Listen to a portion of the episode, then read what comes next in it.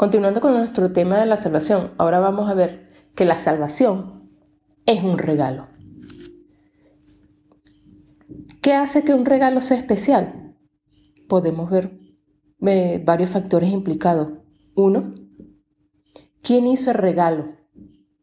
Puede ser especial si nos lo ha dado una persona muy especial. Dos, ¿por qué lo hizo? Es un regalo especial porque se dio con amor y no por compromiso, sin esperar nada a cambio. 3. ¿Qué sacrificó? Algunos regalos son valiosos porque implicaron un gran sacrificio para la persona que lo dio. Cuarto, si ese regalo satisfizo una necesidad, algunos regalos son especiales porque cubren una necesidad. La salvación es un regalo, nada hemos hecho para merecerla.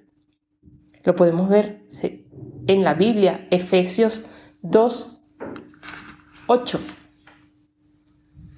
Hemos sido salvados porque aceptamos el amor de Dios. Ninguno, ninguno la hemos ganado, sino que Dios la regaló.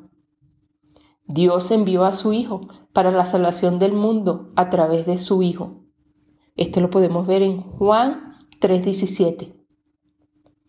La salvación es un regalo especial que hemos recibido, pero es decisión de cada uno de nosotros aceptarla o no.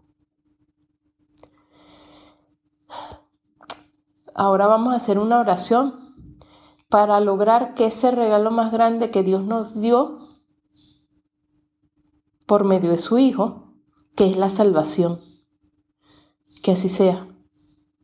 Señor Jesús, yo te recibo hoy como mi único Salvador Creo que eres Dios, que moriste en la cruz por mis pecados y que resucitaste al tercer día.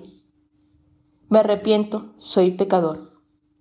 Gracias Jesús por salvar mi alma. Amén.